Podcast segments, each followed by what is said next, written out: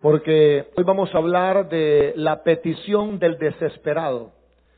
Y digo que es bonito porque no me había fijado yo que en todo lo que hemos estudiado del Salmo 40, en todo lo que hemos estudiado, el desesperado no ha pedido nada. Es decir, si usted analiza el Salmo que hemos estado viendo, el desesperado no ha pedido nada. Es decir, él simplemente lo que ha hecho es dar un testimonio. Él dijo, yo esperé al Señor pacientemente, Él se inclinó a mí, me oyó, me rescató, enderezó mis pasos, puso cántico en mi boca, muchos lo vieron, temieron y se alegraron. Es decir, solo había dado el testimonio del desesperado. Luego aprendimos que el desesperado afirma dos cosas importantes. La primera cosa que afirma es, bienaventurado el varón que confía en Jehová y no mira a los soberbios ni se desvía tras la mentira. Oh Señor, cuánto has aumentado tus maravillas no las puedo contar. Es decir, el desesperado nos dijo que Dios era maravilloso, que Dios bendice al que él confía. El desesperado tuvo una revelación y dijo, has abierto mis oídos, sacrificio no quieres, no demandas de nosotros ofrenda. He aquí yo vengo a hacer tu voluntad. Tu voluntad me ha agradado y tu ley está en mi corazón. Es decir, el desesperado entendió que lo que Dios quería era la obediencia, no los sacrificios. Esa es la revelación del desesperado. El culto pasado vimos la base bíblica del desesperado. Oh Señor, yo he proclamado tu justicia, tu fidelidad, tu misericordia, tu verdad, tu salvación. Hablamos del fundamento bíblico del desesperado, pero hoy, este día, vamos a hablar de lo que el desesperado le pidió a Dios. Y me gusta eso, porque hoy vamos a aprender lo que debemos de decirle a Dios cuando nosotros estemos desesperados. Es decir, le voy a dar algunas ideas de cómo pueden orar cuando estén en desesperación. Así que vamos a ver el verso número 11, 12, 13, 14, 15 y 16. La petición del desesperado. Otra cosa por la cual estoy contento es que ya estamos terminando este salmo. Y me siento expectante de que otro salmo Dios nos va a poner a estudiar. Así que vamos a hablar de lo que el desesperado pide. ¿Está listo? Salmo 40, 11 dice, Jehová, no retengas de mí tus misericordias. Tu misericordia y tu verdad me guarden siempre, porque me han rodeado males sin número, me han alcanzado mis maldades y no puedo levantar la vista. Se han aumentado más que los cabellos de mi cabeza y mi corazón me falla. Quieras, oh Jehová, librarme. Jehová, apresúrate a socorrerme. Sean avergonzados y confundidos a una los que buscan mi vida para destruirla. Vuelvan atrás y avergüéncense los que mi mal desean. Sean asolados en pago de su afrenta los que me dicen, ea, ea.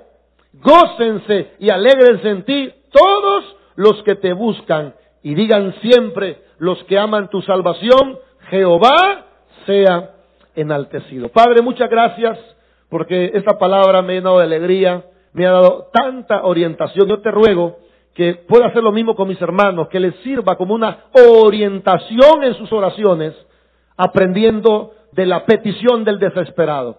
Te doy gracias, Señor, por tu palabra y te rogamos que hables a nuestras vidas. En el nombre de Jesús te lo pedimos. Amén y amén. Puede tomar asiento, hermanos. ¿Qué vamos a hacer este día? ¿Qué vamos a hacer este día? Vamos a ver. Yo este día les quiero mostrar cuáles fueron las peticiones del desesperado. Quiero que usted sepa cuáles fueron las peticiones. Para eso yo voy a usar estos versos que hemos leído, aunque honestamente creo que solo vamos a ver el verso 11 y 12, pero quiero usarlo para que usted vea qué es lo que el desesperado pide, qué es lo que pidió. Pastor, ¿y de qué nos va a servir a nosotros saber qué pidió ese hombre? Para animarnos a nosotros en nuestras oraciones y enseñarnos qué es lo que debemos de pedir nosotros. ¿De acuerdo? El sermón está bien fácil, así que va a ser muy sencillo que lo aprendamos todos. Vamos a ver el verso número 11. Vamos a ver qué es lo primero que el desesperado le pide a Dios. Dice, Jehová, no retengas de mí tus misericordias. A ver, ¿qué es lo primero que un desesperado, perdón, ¿Qué es lo primero que el desesperado le pide a Dios? Que tenga misericordia. ¿Estamos de acuerdo? Quiero que piensen esto. Una de las cosas, quizás hemos olvidado esto, una de las cosas que nosotros tenemos que pedirle a Dios cuando estamos desesperados es que Dios tenga de nosotros misericordia. Quizás ustedes no han estado orando de esa manera. Quizás usted dice, papá, te, pido esto, papá, regálame lo otro, papá, yo confío en ti, oh Señor, eres grande, oh Señor, maravilloso. Pero, pero, si usted está desesperado, esta es una buena manera de orar. Decirle usted a Dios, Señor, te ruego que tengas de mí misericordia. Yo no sé cuántos acostumbran a decir esto en sus oraciones. En la mañana me dio una sorpresa, en la mañana casi todos oran así. Y ahorita me dio otra sorpresa, casi nadie ora así.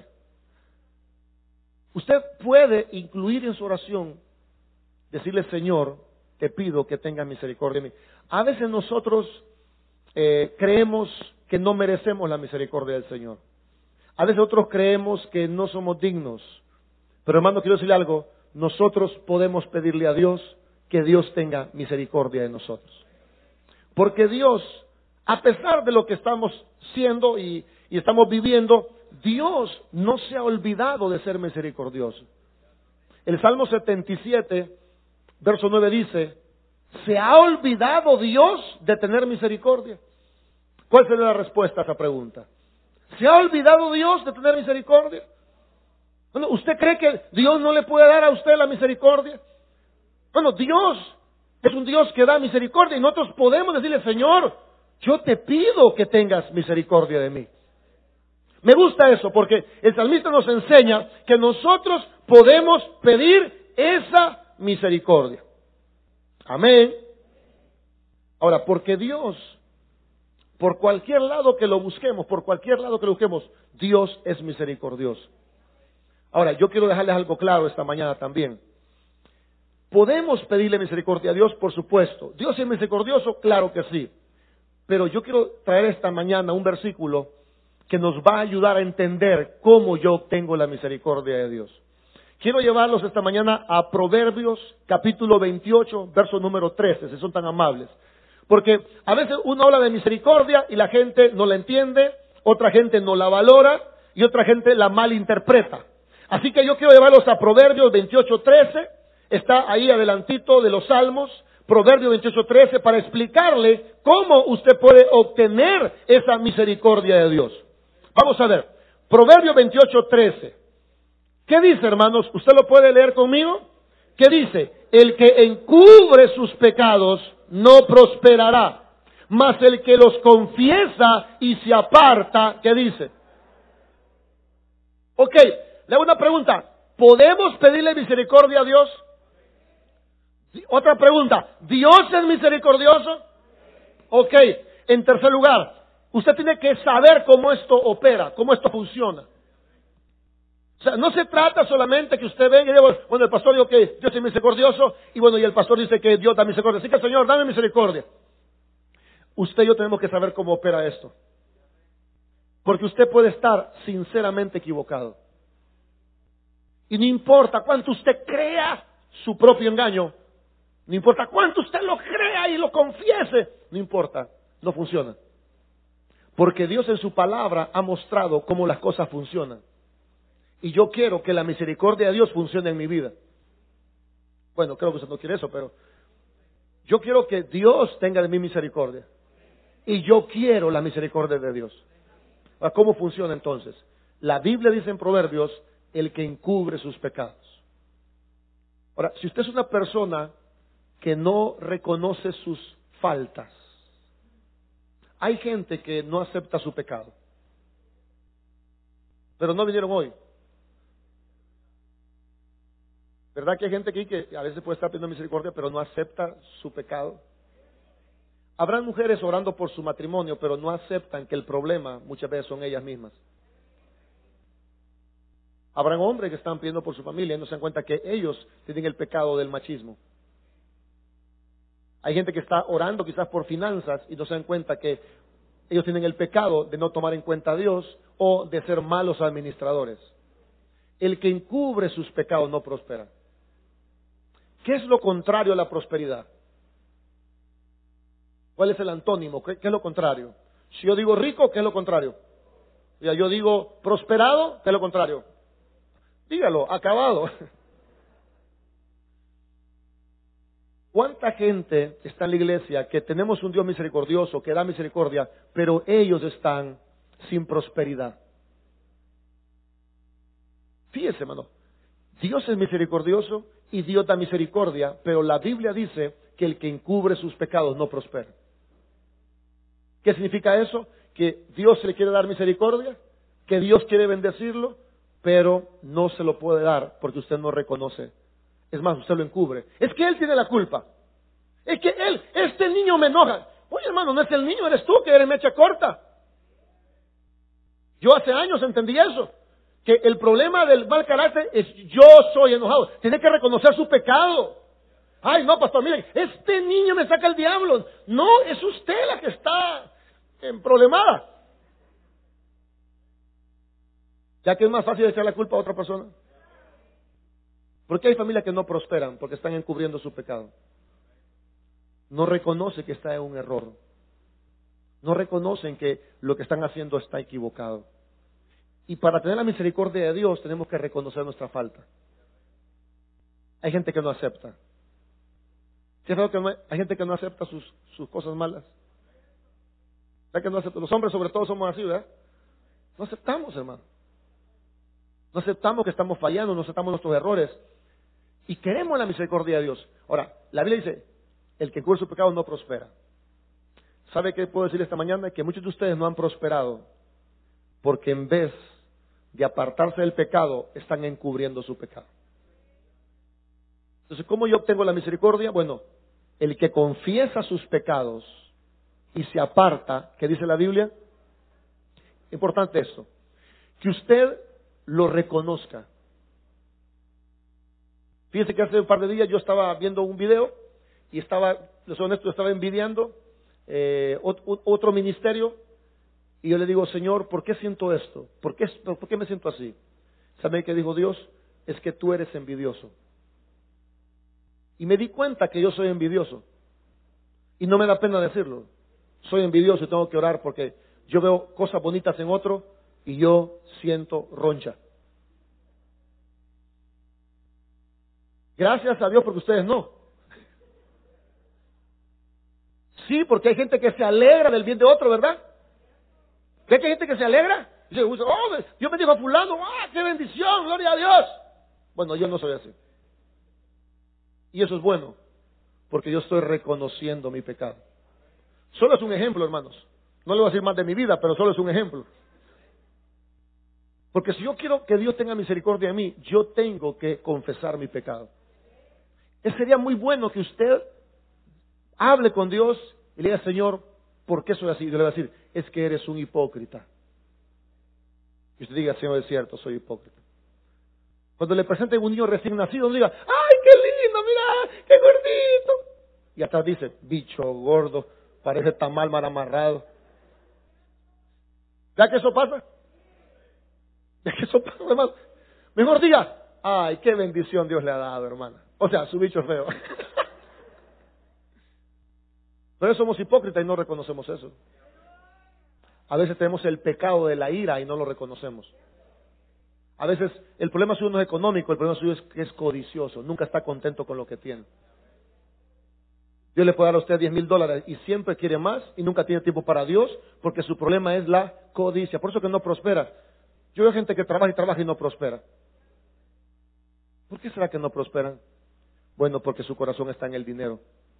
Mire esta hermanita que ni lo andaba buscando, le cayó ese billetal en la cabeza, hermano. Y me da risa a mí que la hermana no quería el dinero. O sea, decía, no tomes de mío. Ay, me dijeran, el mío hasta agarro la bolsa de la señora. No lo quería. Tres veces, tres veces, tres veces. La señora insistió por dárselo.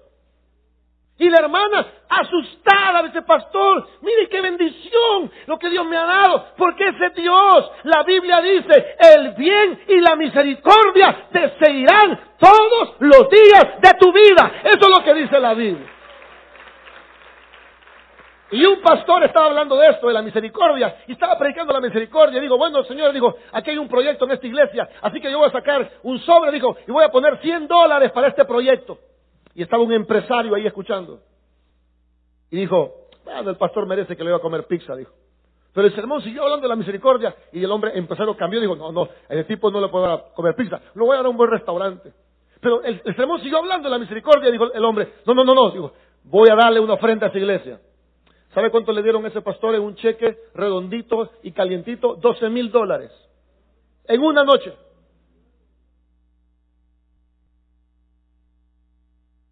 Porque Dios es misericordioso. El pastor no es, no es santo porque nadie es santo, hermanos, en el sentido que todos pecamos. Pero Dios es misericordioso. Dios no tiene problemas con el dinero, ni con la salud, ni con la familia. La Biblia dice que nuevas son cada mañana sus misericordias y que grande es su fidelidad.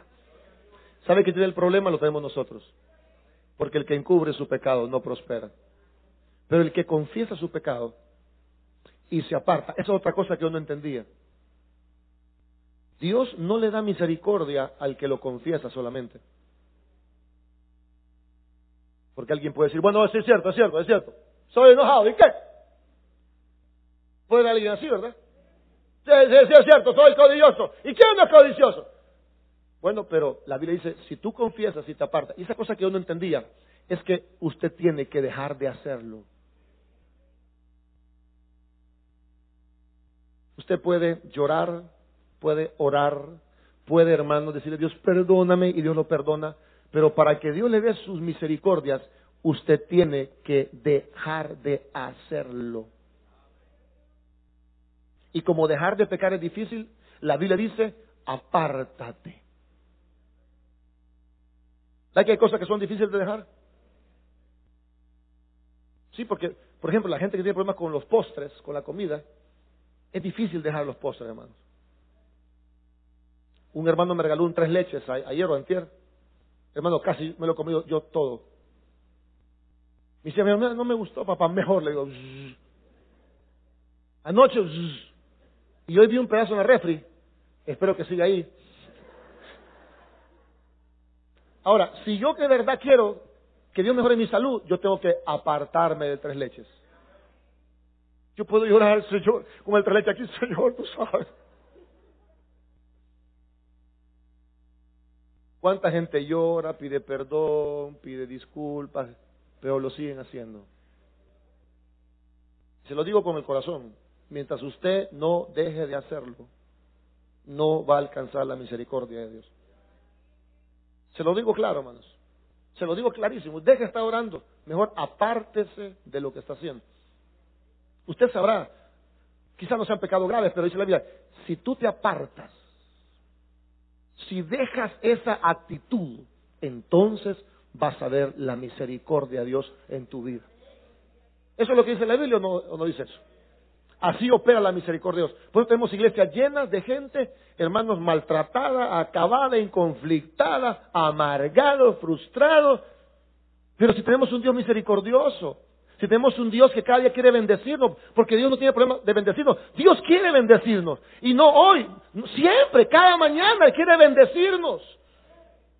Porque Él es un Dios abundante. La Biblia dice Santiago, pídele, pídele a Dios sabiduría. ¿Y cómo la Dios? Abundantemente. Dios no tiene problemas para dar. Pero nosotros queremos que Él nos dé y no apartarnos del mal. ¿Pasa eso a veces? O sea, queremos misericordia y no queremos dejar de hacer lo malo. No opera así la misericordia. Quiero mostrarles otro pasaje. Eh, Salmos capítulo 25, verso 10. Vamos a ver a Salmos. Está aquí todavía, ¿verdad, hermanos? Estamos todavía en la primer petición del desesperado. A ver, ¿cuál fue la primer petición del desesperado? Ok. Dios tiene misericordia. Amén. ¿Qué debemos de hacer para obtener la misericordia? Bueno, no encubrir el pecado, confesarlo y apartarlo. Ahora, quiero que vea el Salmo 25.10. ¿Ya está ahí? Leámoslo, por favor. Dice, la Biblia, hermano. Dice, todas las sendas de Jehová, ¿qué son? ¿Qué significa eso, pastor? Que por cualquier lado Dios es misericordioso. Todas las sendas de Dios son amor, son misericordia. Ahora, sigamos leyendo. Y verdad, ¿para quiénes? Para los que guardan su pacto ¿Y qué dice? Ok. Dios es misericordioso por todos lados. Pero ¿para con quiénes? Bueno, para los que guardan su pacto. ¿Qué significa eso? Dios le da la misericordia a aquellos que quieren obedecer su palabra. Si usted está aquí sentado y lo que menos quiere es obedecer y quiere seguir dando su vida como usted le da la gana y vivir como usted cree que es correcto, hermano, quiero decirle algo. Dios dice, por todos lados que me busquen, yo soy misericordia para los que guardan el pacto. Cuando Dios mira a una persona que se está esforzando, que quiere cambiar, que se aparta del pecado, que está orando, que está tratando de ser mejor persona, dice Dios, yo a esa gente que quiere obedecerme, yo les doy mi misericordia. Cuando Dios mira a alguien prepotente, orgulloso, que no acepta sus errores, que toma la iglesia como un centro religioso, solo se pasaron de la católica para acá, pero siguen siendo los mismos, dice Dios, yo no le puedo la misericordia porque yo he prometido en mi palabra dársela a aquellos que me obedecen. Y usted es testigo que cuando usted ha tratado de obedecer a Dios y lo ha buscado con todo su corazón, Dios le ha mostrado su misericordia. Dios se la ha mostrado. Cuando usted de verdad, de verdad, usted, Señor, yo me arrepiento, te voy a buscar, te voy a amar, te voy a obedecer, voy a dar una vuelta atrás al mundo y voy a seguirte solo a ti, ahí usted empieza a ver la misericordia de Dios en su vida. En otras palabras, cuando usted se empieza a componer, Dios lo empieza a bendecir. Y cuando digo bendición, no hablo solo de dinero, porque hay cosas que el dinero no puede comprar. ¿De qué sirve una casa con un buey engordado, pero si hay odio? Mejor es comer un plato de legumbres con la paz de Dios que una casa llena, pero con contiendas y divisiones. Cuando usted empieza a arreglarse, usted empieza a componerse. Quiero contarles, hermanos, que he andado con un dolor de cabeza fuerte aquí de este lado. Y, el Señor le dijo, qué gran dolor, una cosa terrible. Dije yo, bueno, quizás sea porque no descanso. Entonces me tiré a dormir un par de horas, se me quitó un poquito, pero me siguió el dolor de cabeza. Después dije yo, ando el dolor de cabeza porque duermo así. Y yo me estoy presionando la cabeza toda la noche. Dije yo, no voy a dormir así, voy a poner una almohada y el dolor seguía. Pero había un problema en mi vida que yo no había solventado. Cuando yo reconocí el problema, le pedí perdón a Dios y cambié de actitud, el dolor de cabeza se me fue, hermanos. ¿Sabe por qué? Porque Dios es misericordioso con aquellos que quieren obedecer su palabra. Oiga esto, este dolor de cabeza que tienes puede ser que tú estás encubriendo un pecado que no lo confiesas y no te quieres apartar de ese pecado.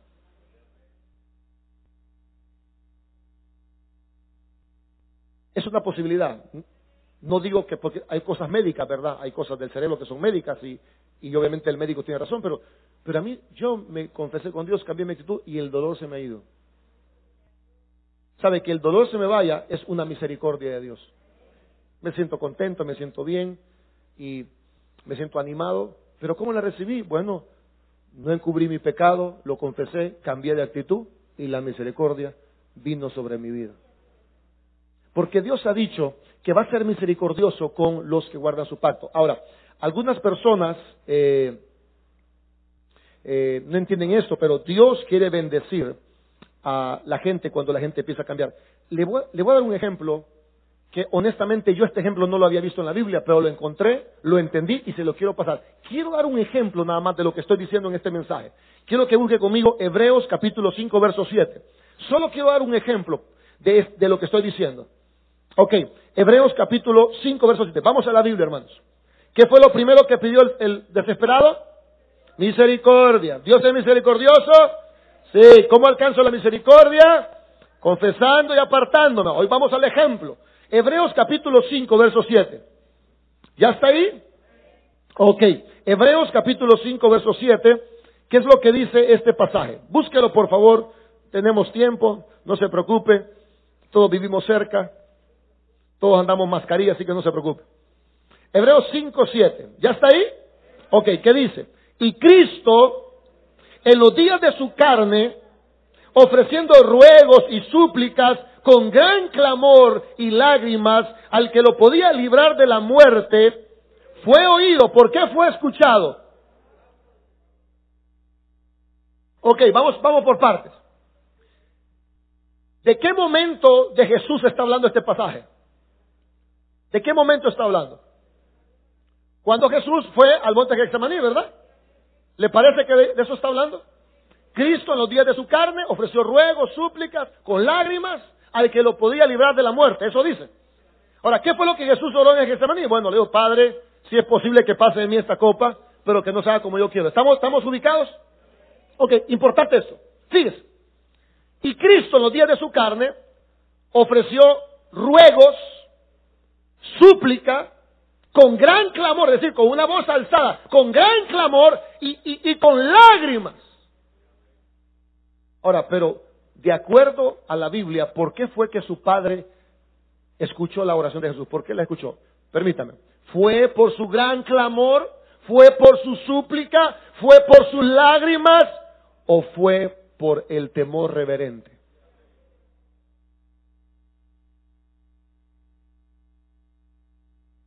Cualquiera podría pensar que si se tira al piso y grita y llore, Señor, yo no aguanto, Cualquiera podría decir que bueno, esta oración Dios la va a contestar, pero Jesús oró de esa manera. Jesús rogó, suplicó, lloró, clamó y la Biblia dice que Dios lo oyó no por el clamor, no por las lágrimas, no por su oración insistente. Dios lo oyó porque Jesús era un hombre reverente a su Padre. Escúcheme por favor. Usted puede estar tirado en el suelo, llorando, clamando, pero viviendo una vida de irreverencia a Dios. ¿Por qué fue que Dios oyó a Jesús? Por su temor reverente. Se lo voy a cambiar la palabra porque temor reverente suena como, como a comida italiana. Jesús era obediente. Y cuando alguien obediente ruega, suplica, clama, Dios lo oye y contesta sus oraciones. Amén. Ahora, ¿por qué digo esto? Porque hay gente que cree que por gritar y llorar y hacer todas tantas cosas Dios va a contestar, pero la Biblia está para enseñarnos, hermanos. La Biblia está para como una lumbrera en tu camino. ¿Y sabe qué dice Dios? Jesús lloró, Jesús clamó, Jesús gritó y Dios lo oyó. ¿Pero por qué lo oyó? Porque tenía una actitud de sumisión hacia su Padre. ¿No será que esa actitud de sumisión a Dios es la que nos hace falta? Porque yo los veo orando y sé que están en grandes necesidades, pero ¿por qué Dios no contesta? ¿Sabe por qué Dios no contesta a veces? Porque salimos del culto y seguimos con una actitud de irreverencia. Yo soy el primero que tengo que reconocer eso. Yo muchas veces no tengo temor a Dios. Ahora no me vea con esos ojotes, por favor. Yo no sé cuántos de ustedes reconocen que sus vidas no son vidas que temen a Dios. Cuesta reconocer eso, ¿eh? Pero yo soy honesto, yo soy honesto. Yo digo, soy pastor, predico, tengo una maravillosa iglesia, unos hermanos muy preciosos, porque cada pastor tiene lo que merece. Pero yo, yo en mi vida, en esta área, no respeto a Dios. Y hay hermanos que Dios ha usado para hablar a mi vida y me dice, pastor, me dice una hermana, es que lo que a la gente le falta es temor a Dios, me dice. ¿Y sabe qué digo adentro yo? Sí. ¿Y sabe qué le falta a la iglesia hoy en día? Le falta temor reverente a Dios. ¿Cuántos de ustedes que están aquí esta mañana, cuando salen de la iglesia empiezan a hablar mal de alguien? Entonces Santiago dice, de una boca no pueden salir dos aguas. ¿Cuántas de ustedes critican a otras personas? Le falta temor a Dios porque Santiago dice, ¿y tú quién eres para criticar a otro? O sea, ¿usted se cree que usted es el dueño de la iglesia? ¿Usted se cree que es Dios? ¿Que usted anda señalando? ¿Y usted quién es? Todos aquí estamos para hacer la ley de Dios. Eso dice Santiago. A veces criticamos a las hermanas, somos hipócritas. Dice que, ay, hermano, ¿cómo está? Ay, qué linda. La viste que gorda está, tripuda, que vieja se veo.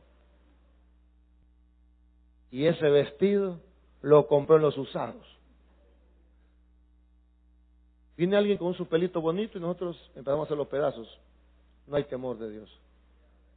Muchos de ustedes hablan de mí. Y hablar de un pastor es, es no tener temor a Dios. Y yo a veces hablo de ustedes. Y eso es falta de ética pastoral. ¿Verdad? Con esa boquita a veces usted dice una gran palabrota como que son sapos y culebras. Eso es falta de temor a Dios. ¿Pasa eso o no pasa eso? Muchos de ustedes están viendo pornografía. Pornografía disimulada. Usted no pone ver pornografía, usted pone videos sexuales. No salen mujeres con poca ropa. Usted compra el, diario El Chero. El Chero es para que está la mujer atrás. ¿Cuál es, hermano? Ah, no, qué hombre santo. Oh, buen testimonio, hermano Samuel. Es una broma, hermano. Como yo considero mi amigo, entonces pues lo bromeo. Usted, usted es cristiano y compra el chero. El chero, ¿verdad? El que trae a la mujer chulona atrás. Y lo compra. Yo no lo compro por la mujer, yo lo compro por la... Me gusta como el chero habla.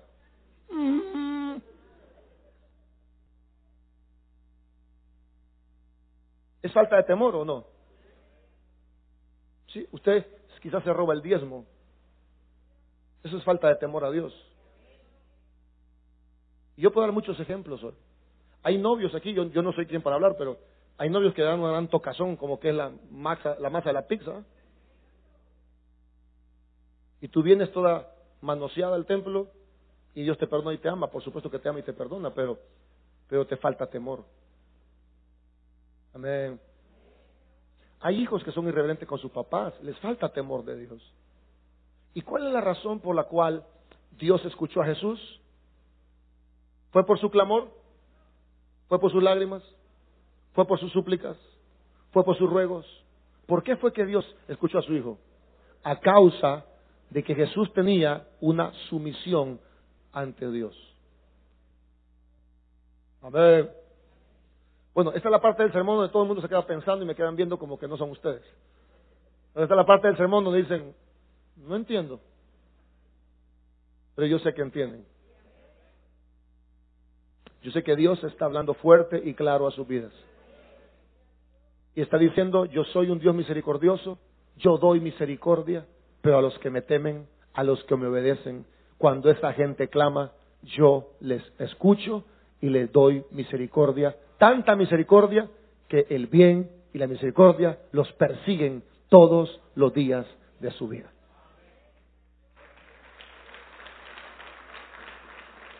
Ahora, ¿por qué? Vamos al segundo verso. ¿Por qué el salmista pidió misericordia? Hay cuatro razones por las cuales podemos pedir misericordia. Volvamos al Salmo 40, por favor, rápidamente. Salmo 40, verso número 12. Las razones por las cuales el salmista pidió misericordia. Vamos a ver. ¿Están listos en el Salmo 40? Verso 12. Estamos hablando de la petición del desesperado. El desesperado pidió misericordia. Dios es misericordioso. Él quiere darnos misericordia, pero se la da al que se confiesa, se aparta. Ese alcanza misericordia. Pero ¿por qué la pedía el salmista? Verso 12. Porque, ¿puede ver ese por qué ahí? Ok, porque, número uno, ¿por qué? Me han rodeado el qué? ¿Cuál es la primera razón por la cual el salmista pide misericordia? Porque lo han rodeado males. ¿Cómo traduzco eso yo? Porque tiene un montón de problemas. ¿Está bien esa traducción? Me han rodeado males sin número. ¿Cómo se traduce? Tengo un montón de problemas. ¿Está bien? Ok, la segunda razón. La segunda razón por la cual pide misericordia. Sigamos leyendo. Me han rodeado males sin número. Ok, me han alcanzado el qué? ¿Cuál es la segunda razón por la cual pide misericordia? Porque él está sufriendo las consecuencias de sus acciones. ¿Qué dice el salmista? Me han alcanzado el qué? Porque todo lo que sembramos lo vamos a cosechar. Y todo lo que hicimos en oculto, Dios lo va a sacar a la luz. Entonces, dice el salmista, yo pido misericordia porque tengo un montón de problemas. Primero. Segundo, porque yo estoy pagando mis consecuencias. Tercero, Tercer cosa por la cual pide misericordia. Sigamos leyendo el verso 12, hermanos, por favor. Dice, y no puedo levantar mi vista. Estaba derrotado. Yo veo personas en el culto a veces que están así. ¿Sabe? Esa actitud no es saludable. No estoy criticando, si usted está así, no es con usted, es con otro hermano que está así. Pero esa actitud es, es de derrota, es de desánimo, y yo no lo juzgo porque yo no sé qué está pasando usted, pero el salmista dice, no puedo levantar la vista. ¿Sabe qué dice el salmista? Tengo muchos problemas, estoy pagando las consecuencias y me siento derrotado. Cuarta razón por la cual pide misericordia, sigamos viendo el verso 12, por favor, y, se han aumentado más que los cabellos de mi cabeza y mi corazón, ¿qué pasaba con el corazón del salmista? Me falla. Ok. Estoy con el tiempo. Ok. Aquí hay cuatro clases de personas que pueden estar aquí esta mañana. Cuatro clases de personas. La primera clase, las que han venido esta mañana con un montón de problemas. Males sin número. Atención, si usted está aquí esta mañana y le ha pasado de todo y le está yendo re mal, usted es un candidato para la misericordia de Dios. Segundo candidato, el que está aquí esta mañana pagando las consecuencias de sus maldades. ¿Qué dice el salmista? Me han alcanzado el qué? Si usted está hoy sufriendo a consecuencia de sus malas decisiones, usted también es un candidato para la misericordia de Dios. Tercera clase de personas, gente que hoy se siente derrotado. Hay gente que está derrotada y viendo hacia abajo, no físicamente, pero sí internamente. Quizás hoy veniste con poca fuerza, con poco ánimo, te sientes en el suelo. Tú eres un candidato para la misericordia de Dios. Cuarto candidato, mi corazón me falla. ¿Qué es eso? El que tiene un dolor profundo en su corazón. Cuando el salmista dice que el corazón le falla, no es que fue a hacerse un electrocardiograma y dice, mira, aquí tengo el papel mi corazón me falla. ¿Será eso? No, ¿verdad? Es un lenguaje para decir, tengo un gran dolor en mi corazón. Y si usted está esta mañana con un dolor que no se lo quita nada ni nadie, quiero decirle que usted es un candidato para alcanzar la misericordia de Dios. Así que yo no sé en qué categoría cayó usted. Yo no sé si usted tiene una, perdón este lenguaje, una retajila de problemas. Los hermanos que no ven en Estados Unidos dicen, ¿qué retajila? A saber qué es, hermano. Si usted tiene un montón de problemas y dice, pastor, estoy lleno, mire, tengo problemas más que cabellos en mi cabeza. Yo quiero decirle algo, está en un buen lugar. Y no estoy tratando de agradarlo, le estoy diciendo la verdad. Si usted tiene un montón de problemas, está en un tremendo lugar, porque usted es un candidato para alcanzar la misericordia de Dios. Amén. Ahora, si usted está pagando lo que hizo y la maldad lo alcanzó, usted también puede alcanzar misericordia. Si alguien ha venido hoy y quizás ha andado un poquito lejos del Señor, y toda la gente que está lejos le va mal, a nadie le va bien, hermano. No, es, no es orgullo pastoral, pero es la verdad. Se ve muy bien en las fotos de Facebook, se ve muy bien ahí comiendo de todo. Pero yo sé que la vida real no es la foto de Facebook. Si estás aquí y te ha ido mal, te ha ido mal porque tus malas decisiones. Quiero decir algo, hermanos, hoy es un nuevo día para obtener la misericordia de Dios. Y se lo digo con honestidad, no estoy tratando de sacarle un amén y un aplauso, le estoy diciendo la verdad. El salmista dijo, Señor, ten misericordia de mí, porque mis maldades me han alcanzado. Amén. Ahora, si usted está derrotado, quiero decir algo, hay un poder que viene de Dios. Cuando uno ora, viene un poder de Dios sobre uno. Cuando usted se reconcilia con Dios, viene un poder de Dios sobre usted. Cuando usted lo busca, hay algo que viene, que no se compra en la esquina, que no se consigue en la farmacia, sino que es algo que viene de lo alto y viene a levantarte y a darte nuevas esperanzas. Si usted se siente derrotado, le digo en el nombre de Dios, usted puede irse esta mañana en victoria. Y si hay un dolor en tu corazón, un dolor profundo. Ayer la hermana Lorena hablaba y mi esposa me dice, mira, me dice, vi como que quería llorarme. ¿Y por qué, por qué quiere llorarme? Y la Andrea, papi, ¿por qué quiere llorar, papi? Y ya les expliqué por qué quiere llorar. Dolores profundos, dolores del alma. Uno se mira bien físicamente, hermanos, pero solo Dios conoce nuestros corazones. ¿Y sabe qué pasó ayer con el testimonio de hermana Lorena? Dios me dio su misericordia, me reanimó mi alma. Y por eso que estoy muy contento esta mañana, porque ayer sentí una misericordia de Dios que consoló mi corazón. Y si usted tiene un dolor en su corazón, un dolor profundo, como el salmista, me falla mi corazón, usted es un candidato para la misericordia de Dios. Yo solo le pido algo, cada vez que ore, pida la misericordia de Dios. Pídasela a Dios. Y si hay un pecado, confiéselo, apártese. No crea que por tanto orar Dios le va a contestar. Dios le va a escuchar, no por su clamor ni sus lágrimas, sino cuando Él vea que hay un temor reverente en nuestros corazones. Démosle un fuerte aplauso al Señor. Vamos a cerrar nuestros ojitos un momento. Voy a conectarme, hermanos, ahí al, al Bluetooth de la iglesia. Quiero que cierre sus ojos un momento. Es un momento especial. Desde ayer Dios está haciendo cosas lindas en la iglesia. Desde ayer Dios está haciendo cosas maravillosas. Y hay que aprovechar los tiempos de Dios. Hay que aprovechar cuando Dios está moviendo, cuando Dios quiere hacer algo. Yo quiero esta mañana, en primer lugar, eh, antes de cuando vayamos a casa, felices y contentos, yo quiero eh, hablarle a esas cuatro clases de personas. Si tú eres una persona que ha venido esta mañana a la iglesia lleno de problemas, como el salmista, males sin número, más que cabellos en la cabeza. Yo quiero orar por tu vida esta mañana, yo quiero que Dios no solo nos enseñe su palabra, sino que nos muestre quién es Él. Habla una persona, hablo a cristianos o, no cristianos, pero hablo a personas que tienen un montón de problemas. Y dicen, pastor, yo tengo un montón de problemas. Me falla esto, me falla lo otro, mi hijo, mi esposo, el trabajo, la tienda, la nieta, el examen X me salió mal, me están cobrando, tengo tantas cosas, tantos problemas. Yo quiero invitarlo a que esa persona que tiene muchos problemas se ponga de pie esta mañana.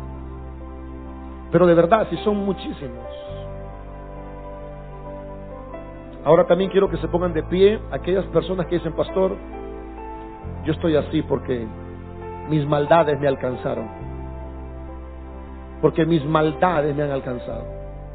He actuado mal, pastor. He hecho lo que no era correcto. He hecho lo que no tuve que hacer. Pero hoy me arrepiento y sé que he fallado y que por eso estoy viviendo la vida que estoy viviendo.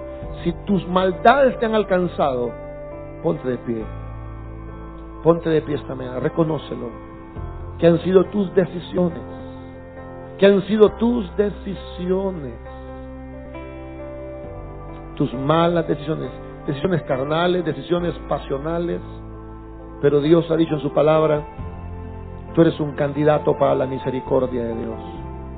Si hay una persona hoy que, que se siente derrotada, como el salmista dice, tengo mi vista hacia abajo. ¿Alguien se levantó así esta mañana? Alguien dice, pastor, yo no sé ni cómo vine. Me siento tan en el suelo, me siento por debajo del suelo. No tengo ganas ni de levantarme ahorita que usted está diciendo, no tengo ganas ni siquiera de bañarme o, o de arreglarme el cabello. Me siento derrotada, no puedo levantar la vista. Póngase de pie. Póngase de pie. Póngase de pie esta mañana. Usted que no tiene fuerza ni para hacerlo. Y en cuarto lugar, póngase de pie aquella persona que como el salmista dijo, mi corazón me falla. Tienes un dolor ahí que has tratado de ocultarlo, has tratado de fingir que todo está bien, pero hay un dolor en tu alma. Hay un dolor en tu corazón. Algo que lo vives cargando, lo disimula, se te olvida, te vuelves a acordar, pero te duele. Te duele. Este problema del que estoy hablando te ha quebrantado. Solo de recordarlo te quebranta el corazón si tú eres una persona con un profundo dolor en tu corazón, con profundo dolor en tu alma, sientes un dolor profundo en tu corazón. No sé por qué, pero si lo sientes en tu corazón ese dolor, por algo que te hicieron, por algo que no hicieron, porque te traicionaron, porque te fallaron, porque las cosas no ven como tú querías, porque Dios ha bendecido a otro y no te bendijo a ti, puede ser mil cosas. Pueden ser mil cosas las que te causen el dolor. Pero si tienes un dolor en tu corazón, ponte de pie esta mañana. Yo quiero mostrarte a este Dios que predico. No solo quiero predicártelo, porque Jesús no solo predicaba, Jesús predicaba y hacía señales. Y Dios va a manifestarse en tu vida. Él te va a mostrar que Él es Dios. Y tú vas a, a empezar a sentir lo que Dios está haciendo en tu espíritu. Lo que Dios está haciendo en tu cuerpo. Porque al ponerte de pie, reconociendo que tus maldades te han alcanzado, es una muy buena parte para alcanzar la misericordia. Ahora comprométete con Dios. Dile, Señor, yo me voy a apartar Tú sabes cuánto me gusta hacer eso. Tú sabes cuánto me gusta aquel lugar o aquella situación. Pero yo me voy a apartar. Yo me voy a apartar, Señor. Yo a partir de ahora me voy a consagrar. Voy a tratar, Señor, en lo posible de hacer lo que tú quieres. Cuando yo haya fallado te voy a pedir perdón y me voy a apartar de eso, Señor.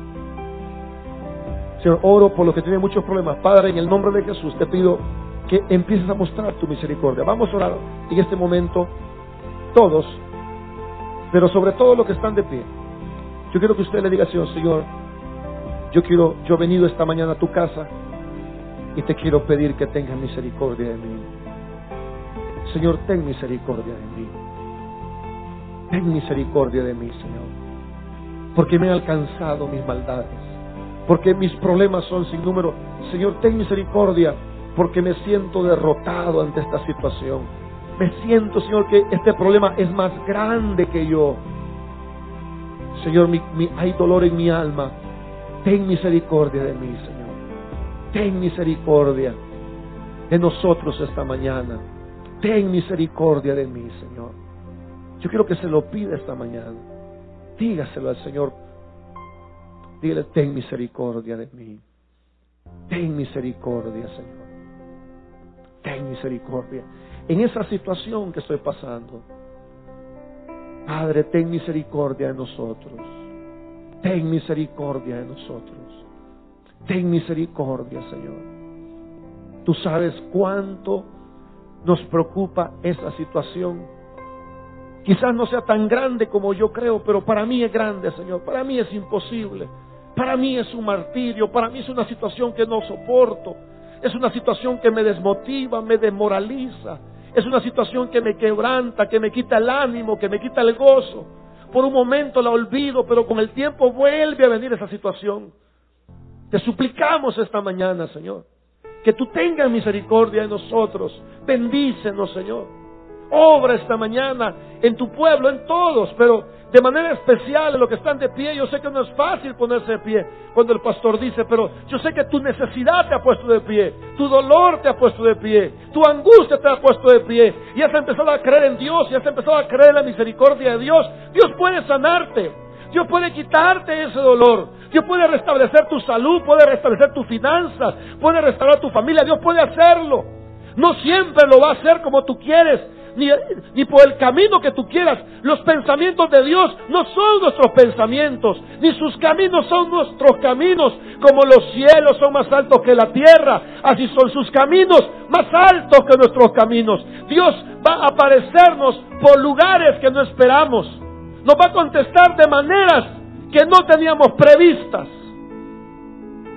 Pero Dios va a obrar. Señor, aquí está un pueblo humillado, Señor confiando en tu palabra. Padre, yo he predicado tu palabra, les he dicho lo que ahí dice, se los he explicado de la mejor manera. Ahora yo te pido, Señor, que tú respaldes tu palabra. No me respaldes a mí, Señor, porque yo no merezco de ninguna manera que tú respaldes lo que yo digo, pero respalda lo que tu palabra dice. Tu palabra dice que tus misericordias son nuevas cada mañana, Señor. Hoy es de mañana. Derrama tu misericordia sobre cada persona, sobre cada hombre, sobre cada mujer, sobre cada situación, sobre cada problema, sobre esa angustia, sobre ese dolor, sobre ese castigo, sobre esa disciplina. Señor, esta mañana extendemos nuestros brazos hacia ti y te decimos, Señor, ten misericordia de nosotros Ten misericordia, Señor. Acuérdate de que somos polvo. Acuérdate que nuestra vida es como la neblina, que hoy estamos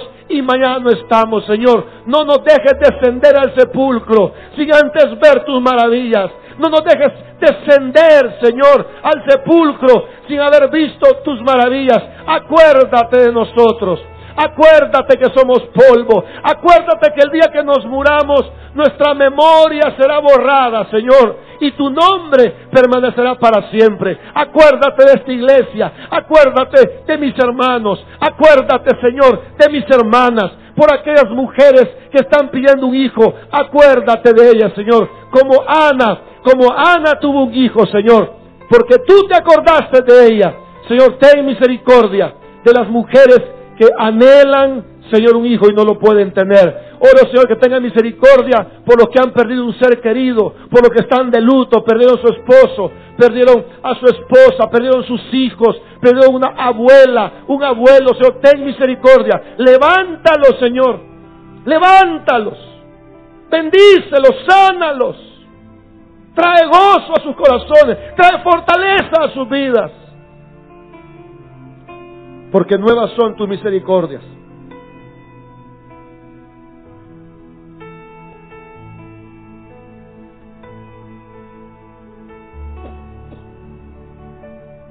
Porque la misericordia de Jehová no hemos sido consumidos, porque nunca decayeron sus misericordias y nuevas son cada mañana y grande su fidelidad. Señor, hay gente que está muy mal pero por tu misericordia no hemos sido consumidos. Como iglesia te hemos fallado. Estamos lejos de ser lo que tenemos que ser. Empezando por mí. Y si así están los pastores, ¿cómo estará la iglesia? Si así están los hombres de Dios, ¿cómo estará la gente que simplemente es una oveja? Como iglesia te hemos fallado. Hemos hecho lo que no te agrada. Hemos sido hipócritas, ambiciosos, codiciosos, mentirosos Muchos hombres tenemos los ojos llenos de adulterio. Vemos a las hermanas con ojos de codicia y de lujuria. Y tú miras todo eso.